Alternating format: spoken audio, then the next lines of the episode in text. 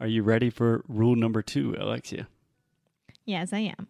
I think you are going to agree with this one, but it's going to be difficult. Mm-hmm.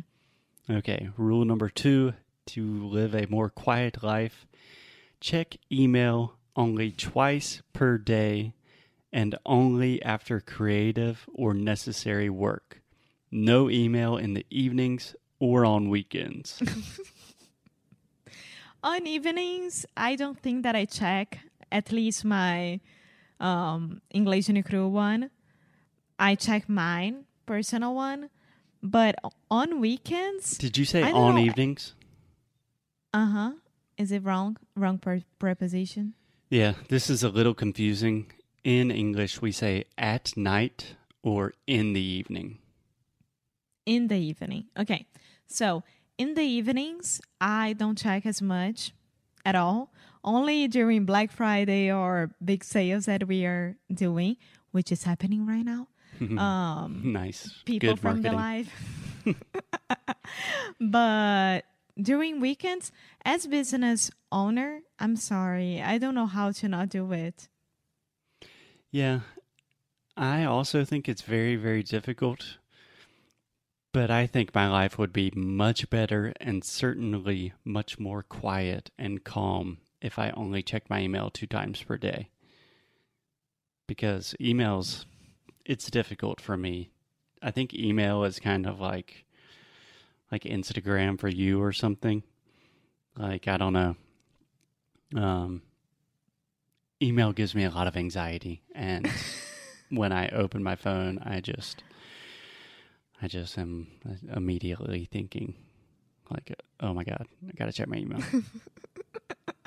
Yeah, I'm not like that as at all. But Camila, Camila is one of my best friends of life. She's saying, gente, escola britânica que me perdoe. She studied there. Mas Foster arrasa! Yes. Yes. Thanks, Camila. I appreciate Te amo, it. amiga. Eu tenho toque com a notificação. Impossível não tirar o negócio ali do e-mail. Abro toda hora para pagar os e-mails de Black Friday. I don't leave on my notifications. It doesn't. It doesn't. It doesn't appear for me at all anywhere. Yes. An easy Anywhere. win when you are thinking about having a more quiet life. Turn off all notifications on your phone. You do not I don't have on need, Instagram. You do not need notifications. Yes, I don't have on Instagram or on TikTok. WhatsApp I do, but all my groups are muted. So Excellent. Okay, that brings us to point number three. Alexia, you are going to have some controversial opinions about this one. Point number three WhatsApp only twice per day. and, if possible, only on the computer. uh-huh.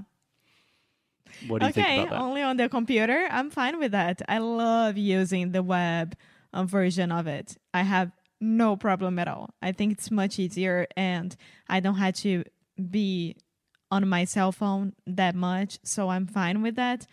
But I am Camila, impossible, my friend. Forget it. I am I know most I'm a- Brazilians right now are thinking, what the hell is this British guy talking about? And I mean, Felipe, for example, our coworker, he lives in Brazil, and the easiest way of us talking to him is on WhatsApp. So Yeah. there you go. Felipe's probably having a heart attack right now. but, Alexia, let me ask you this question. You said you're okay with, if possible, only checking WhatsApp on the computer? No, I said that I love using the web version, but not only doing on the computer. Okay. So you're just saying, in addition, I can't. All my friends are are in Brazil, and I, I can't. But I'm I, I don't use it that much comparing to all of you Brazilians. Comparing to Camila, I'm pretty sure that I don't use it that much. Okay, my issue with WhatsApp, I have two issues. Number one, Brazilians and WhatsApp groups all of the groups that I participate in, they're like 500 messages every day. It's impossible. But number two is when I receive a message via WhatsApp or FaceTime or anything, I feel the need to respond to it instantly. And I don't think that's right. Like, if I want to respond, I don't know, tonight, tomorrow, that's cool, right? Yeah. Am I crazy? What? No, you're not. And one thing that I did on my WhatsApp is that I don't answer business things like with Felipe. Yes, of course, because he works with us, he needs that. But commercial things like partnerships only through emails, never ever on WhatsApp. So WhatsApp is really cool for me because I only have my friends there, f- friends and family. So that's fine. And I don't have those um, blue checks for me as well. They can't see if I read or not. Oh, you don't So- have the read receipts? No, anywhere. Yeah. Yeah, read receipts, that's a little too much for me. That seems kind of like an invasion of privacy. And also, I wish that Instagram would take, uh, uh, WhatsApp would take it off the online option to see if the if the person is online or not. I hate that as well. Yeah, there's no way to change your status, right? No. Yeah. Yeah, I think that's a really. Okay, that's a different issue. Are you ready for rule number four? Uh huh. Okay, rule number four to live a more quiet life. Read the news very infrequently, infrequently, one time a day maximum, and no doom scrolling or opinion pieces. Wow. And no what? doom scrolling. Do you know what that is? What's that? No. This is like a new word that recently entered the American vernacular for some reason. You know what doom is, correct? No. Doom? Do I? Like, oh, we're doomed. Um, Ah, yeah, yeah, yeah, yeah, yeah. Yeah, I do. I do know. Yeah. okay, so doom scrolling, you can imagine what that is. Like, you're just scrolling through the news or Twitter, seeing all the bad things that are happening in the world, and probably just becoming more anxious and nervous. And does that make sense? Just like what my dad does, I think. I think your dad doom scrolls for hours a day. Yes.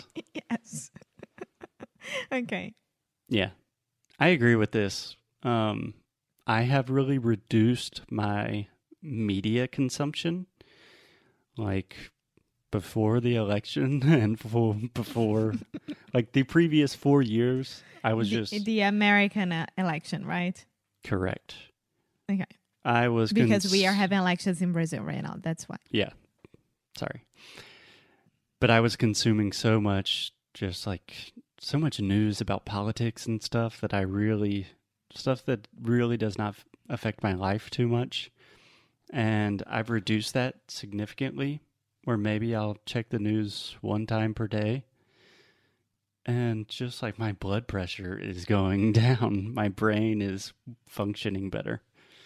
Yeah, yeah, I do agree with that. And when the um, pandemic started here in Portugal, I discovered really, really well done map, world map. Do you remember that? That it would show us like the exact numbers of um, people who died, the people who had the disease, and etc.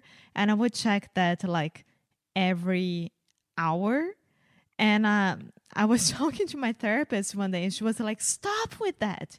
Are you kidding me? No way that you have to do that. Just Yeah. stop it." My mom's texting me. I hope my mom's not watching me on Instagram right now. No, I don't think so. Okay. Um, yes. So just to explain, Alexia had a world map that quite literally was just automatically updating the number of COVID cases in the entire world. That is just an anxiety attack waiting to Yeah. happen. So today we talked about, we began talking about 10 rules to live a more quiet life. These are rules from a guy named Ben Curtis who started Notes in Spanish. Rule number one no series. Rule number two, check email only twice per day. Rule number three, WhatsApp only twice per day, and preferably via the computer. And rule number four, read the news very infrequently. Okay. Okay. I only disagree with you there, but that's fine. I think Ben is awesome. So Okay, cool. So we'll talk about more of these rules tomorrow. And if you want to join us live on Instagram, I think we will do this more often. It's fun. it's fun. It's fun because we're working either way, so it's nice to have other people. So thank you, Foster, Thank you. As always, keep up the good fight. and lose well. Bye. Bye.